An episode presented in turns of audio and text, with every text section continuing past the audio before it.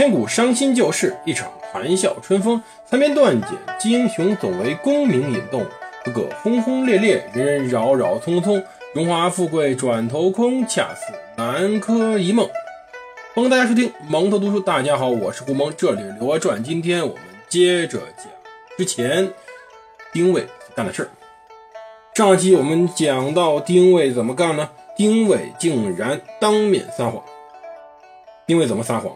他利用当时宋真宗赵恒脑子不清楚，竟然当面说了一个天大的谎言，就是皇上已经下令我再当宰相了，陛下有旨复臣平章事，要做宰相的专座，做木兀子。皇帝没追究为什么，皇帝脑子不好使，就追究了丁谓大可一句：陛下您说过，难道您忘了？而周边的那些太监们更不敢说话了。周怀正刚被砍了，尸体还没凉呢，说不准还正喂狗呢。这些太监谁敢去惹那个杀了宦官的丁谓？更关键的是，在皇帝身后还坐着个刘娥呢。刘娥喜欢丁谓，厌恶李迪，为什么？难道刘娥不知道丁谓这人奸臣吗？不对。刘娥有政治常识，刘娥一定知道丁谓是什么人，李迪是什么人。可是刘娥身份太尴尬了，刘娥是个太后，李迪这种忠臣一定会认为女主祸国。比如说武士再次临朝的祸端再起，又辍武则天怎么办？太像了，宋真宗赵恒实在太像之前的唐高宗李治，而随后的这个小皇帝呢？也实在太像当年李家江山被武士篡权的事情了，太像。而丁谓呢？丁谓这时候可是跟刘娥政治盟友啊，所以李迪又一次被赵恒的激励玩死了。为什么说又呢？之前出过一个事儿，什么事儿呢？有一天赵恒突然发火，说昨天夜里皇后把人都叫走了，只留下朕孤零零一个人。是啊，一个病人孤零零的，连个照顾的人都没有，实在是太不人道了。可是大臣们都敢怒不敢言，都很清楚刘娥当时就在皇帝身后屏风里。但李迪这时候站了出来：“陛下国有此事，为何不依法从事？怎么依法废了刘娥吗？正义，而且悲哀。因为话刚出口，赵恒就神思恍惚地说了一道：好像没这回事儿。”寇准之前就是被赵恒这种中风后遗症给玩死了，李迪这次也是，但李迪这个话却让刘娥记住了。您想干嘛？这次废相诏书改了，丁谓复安复原职，升任首相，副相是冯整。枢密院一边原职不动，曹利用、钱维演继续把持着这军事大权。李迪呢，勒令即日出京到运州城报道。结果呢？李迪自爆，把当年寇准派系炸七七零八落，朝廷里只剩个王增，而王增呢，毕竟有点太保守了，很多事儿他都没有插手。君子党而不群，他根本不喜欢、不想去凑热闹。所以呢，李迪想和丁谓同归于尽，把官场清洗。李迪认为，哪怕自己外调，自己彻底失去政治生涯，也是值得。君子就这种想法，可是最后什么也没达到。反正邪不胜正，经常是现实中的事情。没办法，现实不是童话。这时候，丁伟坐在那个首相的座位上，感觉非常良好。可是刚感觉良好，一个比寇准更可怕的人回到了东京城。叫什么呢？他姓王，名钦若。对。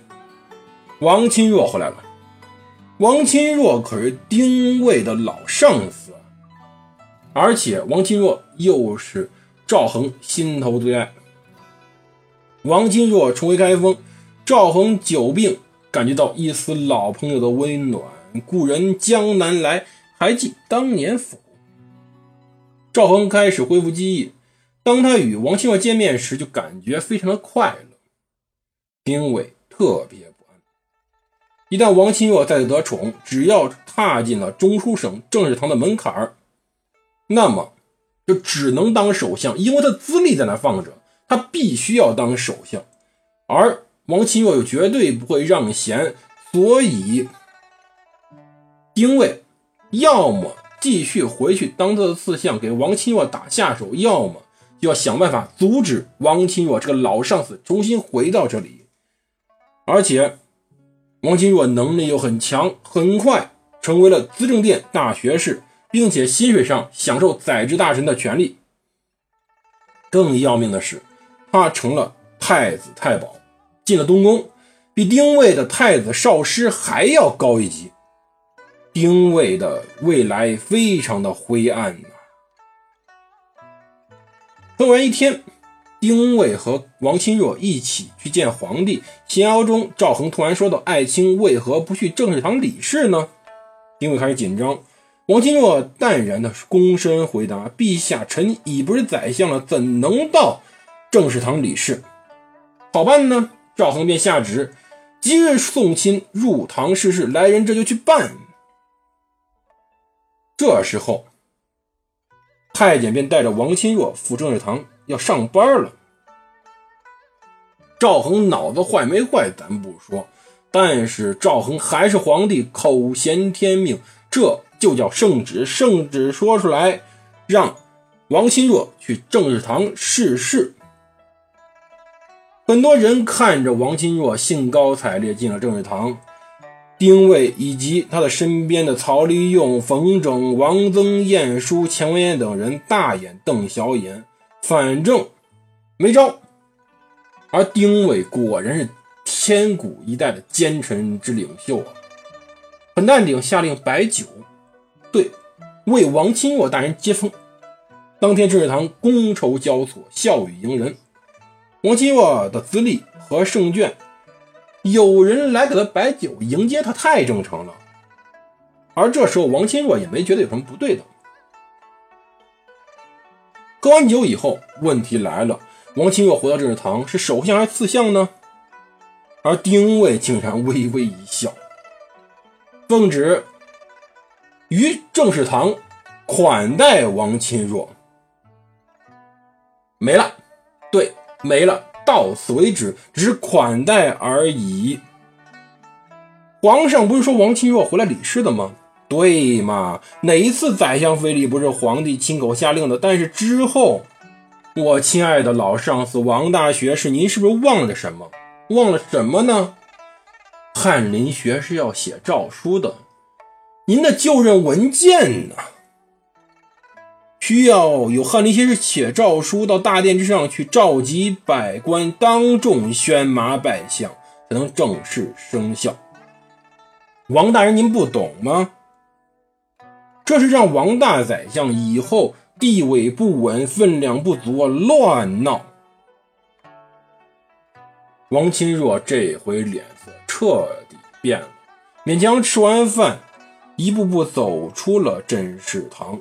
对他陪来太监说了一句话：“请转告陛下，没有诏书，臣不能在这里工作。因为这一顿饭会吃很长很长很长，这时间足够丁谓偷偷安排，让消息传进后宫。刘皇后会知道，而刘皇后真的知道了，诏书确实也下了，只不过宰相变味儿了。”王钦若被任命为山南东节度使，同平章事判河南府，这叫做史相。王钦若变成史相了，而王钦若是公元一零二一年一月六日，天启四年十二月二十一到河南府上任的，而刚刚上任，到第二年冬天便要求回京，理由是病了，想放长假休养。丁谓就意识到王钦若还是想回到皇帝身边，而这次假条被压了好几天，然后悄悄派人去给王钦若带个信儿：皇帝想见您了，您不用等着假条批下来，那不过是走个程序，您直接回来就是。王钦若很感动，就没有上心。然后就回到京城。回去进城以后就麻烦了。您是史相镇守一方，您竟然无故擅离职守。口信儿，不好意思，没有录音机。证据呢？